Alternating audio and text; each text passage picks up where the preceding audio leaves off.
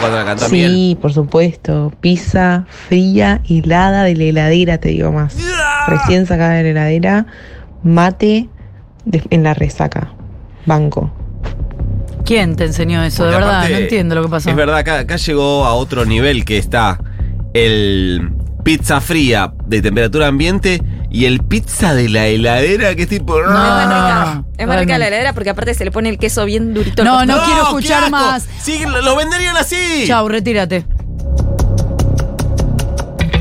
Vos decís. Él dice. Yo digo. Ella dice. Todes. Ahora dicen.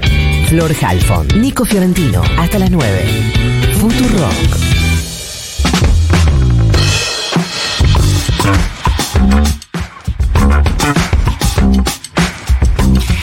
Ocho y 23 dice el reloj, 11.1 dice el termómetro de la ciudad de Buenos Aires. Recordemos que hoy la máxima en este rincón del país será de 16 grados. Y mm, en este marco de ver qué es lo que sucede en el peronismo, vamos a decirle, eh, de cara a las próximas elecciones, que se ve que se viene otra carrera, ahora que sabemos cuáles son los candidatos, vamos a hablar con Guillermo Moreno, que fue precandidato en las elecciones eh, PASO y que ahora em, vamos a ver en qué ámbito se mueve, pero es exsecretario de Comercio. Guillermo, buenos días. Florencia Halfon te saluda. ¿Cómo te va? ¿Qué tal, Florencia? ¿Cómo estás? Un placer hablar contigo. ¿eh? Igualmente, gracias por atendernos. ¿Podemos tutearnos? Sí, claro. sí, cómo Perfecto. no. Eh, Guillermo, se eh, trascendió en estos días la conversación con el universo masista, la posibilidad de que eh, se incorpore tu espacio a la campaña de el oficialismo, pero entiendo que vos todavía no tenés del todo claro cuál es el posicionamiento de cara a la próxima elección, ¿es así? Mira, no- nosotros tuvimos una conversación sincera con Malena Gambarini, la cual me cayó muy bien, yo no la conocía, es una típica militante de la rama, joven, está muy bien, eh, y en esa conversación dijimos que si no bajan el precio de la comida, esta elección está terminada. No hay que dudas. Si no bajas el precio de la comida, retrotraerla por lo menos al viernes anterior a la elección, antes de la evaluación, esto está terminado. Ninguna posibilidad de que con el deterioro que generaron en los ingresos populares, jubilaciones, eh, salarios, etcétera, con una devaluación y suba de la tasa de interés increíble que hicieron desde el punto de vista técnico, eh, se pueda avanzar en, la posibilidad de pensar que vamos a, iniciar un cen- Ay, qué pena. eh, del oficialismo. Eh, Eh, en te- eso estamos. Para bajar ese precio de la comida hay un prerequisito.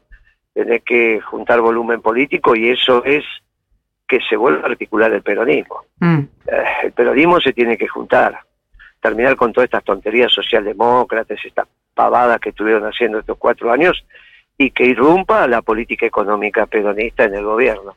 Bueno, en eso estamos. Si ese debate se da eh, y finalmente se- la realidad va indicando que vamos para ese lugar, es obvio que el conjunto de los peronistas vamos a estar encolumnados. Y si no, bueno, el final está cantado. Igual si no terminan de encolumnarse, ¿tenés dudas de a quién votar? No, no, pero está claro que si eh, se, se vota eh, es la- un candidato peronista hace política peronista, obviamente, no se dice soy peronista, es una manera de vivir el peronismo, es una manera, existe la política económica peronista. No es que la política económica peronista es cualquier cosa. La década ganada se hizo con política económica peronista, no que salió de casualidad, un azar o el viento de cola. Bueno, y si no, no tenés mucha alternativa. Obviamente que a Milei no lo vas a votar y a Patricia Bullrich tampoco.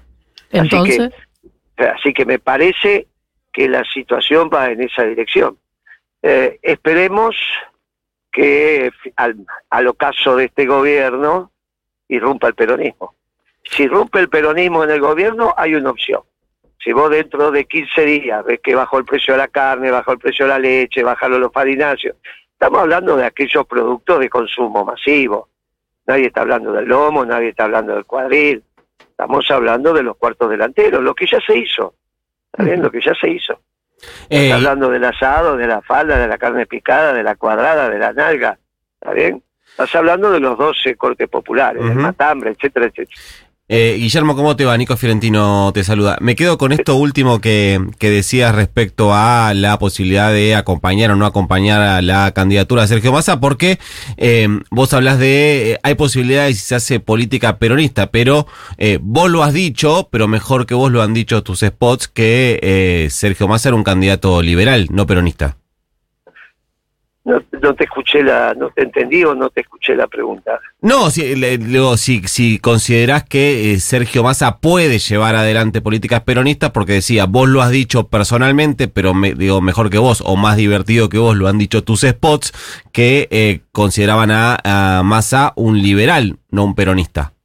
Sí, claro. Eh, no sé si liberal, pero bueno, es en, en el spot.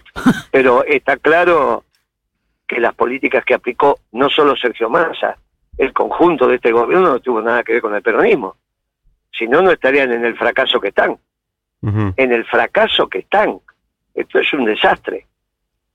No, este, es obvio que es un fracaso en todas las líneas. Ahora, ¿hay una opción? Sí. Que irrumpa el peronismo en el seno del gobierno, sobre todo en el área económica. Bueno, eso es lo que hay que debatir y no, no hay mucho tiempo. ¿eh? La primera semana de septiembre esto tiene que estar en la calle. Y si no lo hiciste, bueno, ya está. No hay mucho más, no hay mucho más. Todo Eh, lo demás son, bueno, debates que se pueden dar alrededor de temas absolutamente secundarios. Si no bajas el precio de la comida, lo único que hiciste fue deteriorar el salario o el ingreso de los trabajadores, incluyendo el, el ingreso de los pasivos, pues, jubilaciones y pensiones, eh, eh, eh, pero de una manera brutal, de una manera brutal. Bueno, esto es lo que está pasando. Guillermo, Y obviamente las consecuencias sociales se ven, ¿no? Bueno, Eh, podés sacarle la comida, la poco que estaba comiendo. Ahora ni la salita de pollo va a poder comer la gente. Bueno, esto no puede ser. Eh, Guillermo, ¿hiciste alguna eh, evaluación sobre el resultado propio de tu fuerza y de tu candidatura eh, Sí, claro, claro. ¿Y, y Sí, cuál es? claro, lo dijimos. Lo dijimos, no tenemos la autoridad de los votos. Es obvio que no tenemos la autoridad de los votos, sí tenemos la autoridad de la coherencia, de haber planteado una posición durante todo este tiempo y sobre eso nos vamos, es que nos permitimos hablar. Ahora está claro que la autoridad de los votos no la tenemos, los votos no nos han acompañado. ¿Y por qué? Ya, eh, obviamente tiene que ser errores en nuestro diseño, en nuestro lenguaje, en nuestra manera de afrontar o de explicitar la realidad, y por el otro lado, al- algunos, algunos temas exógenos a nosotros, como que es que no pudimos, más allá de la voz que tuvimos, eh, desprendernos de lo, de lo que está aconteciendo con el peronismo.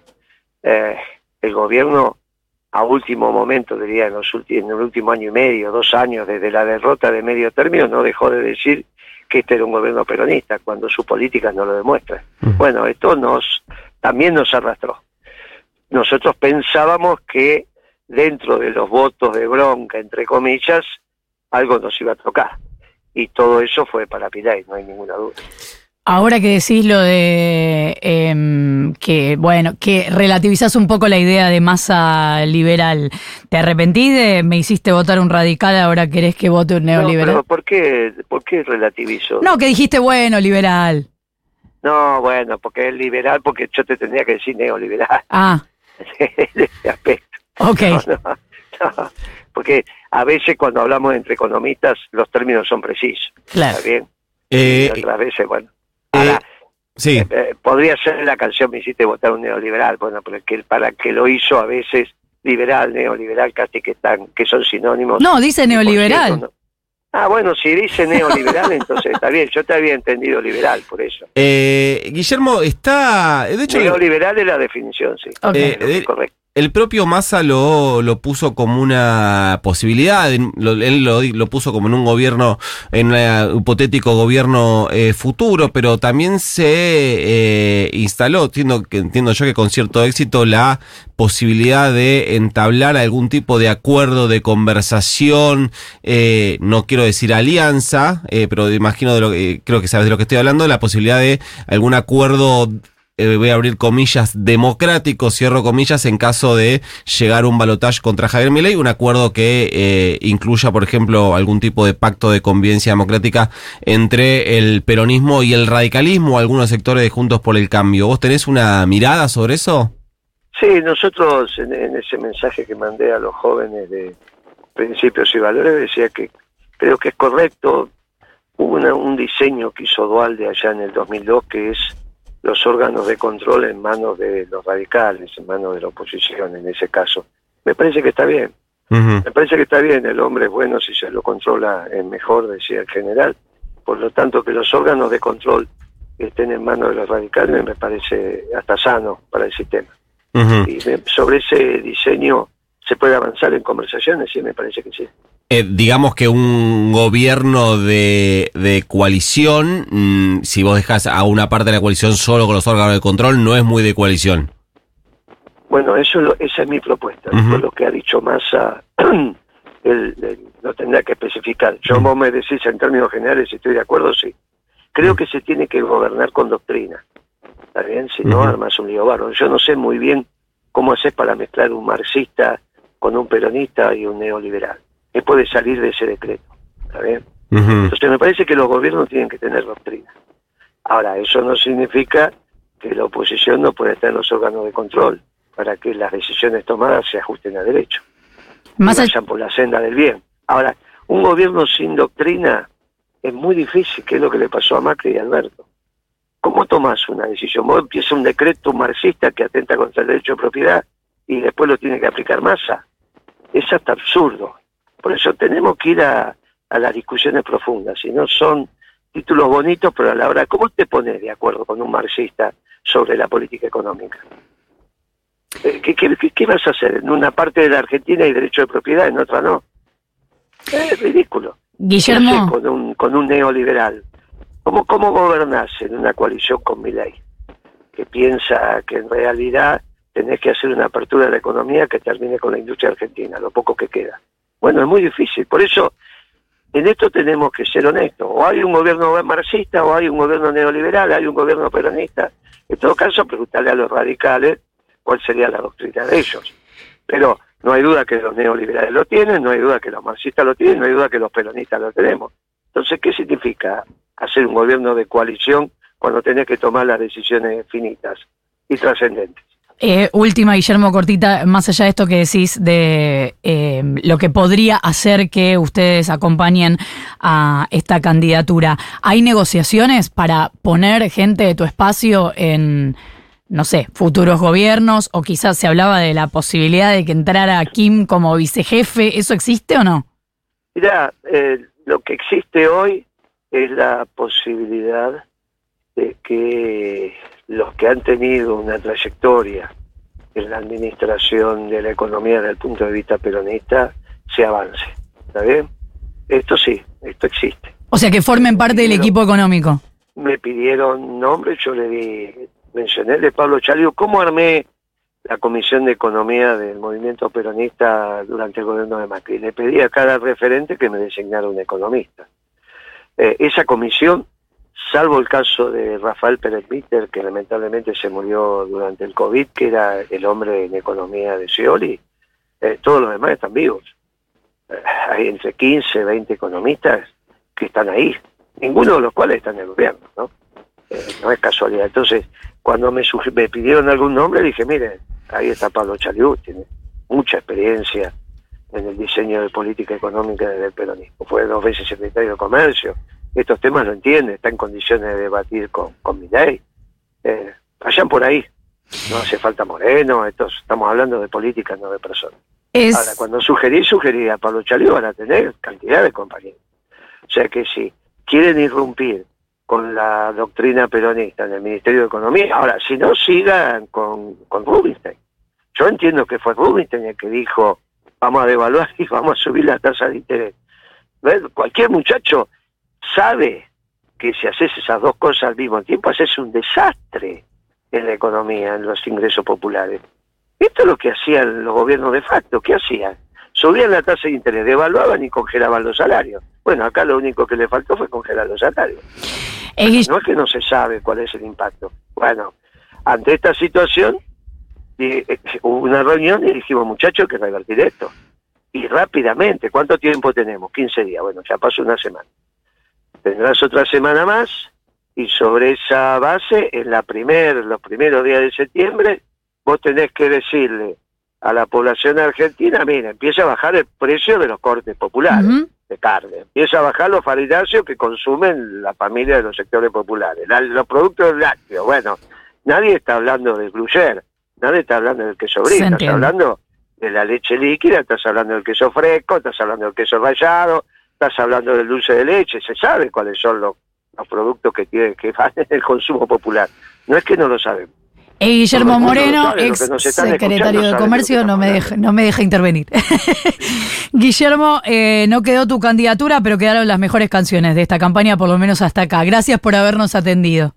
Gracias, gracias a vos, hasta luego. Chau, Un chau. abrazo. 20 minutos para las 9 de la mañana, 11.1 la temperatura de la ciudad de Buenos Aires.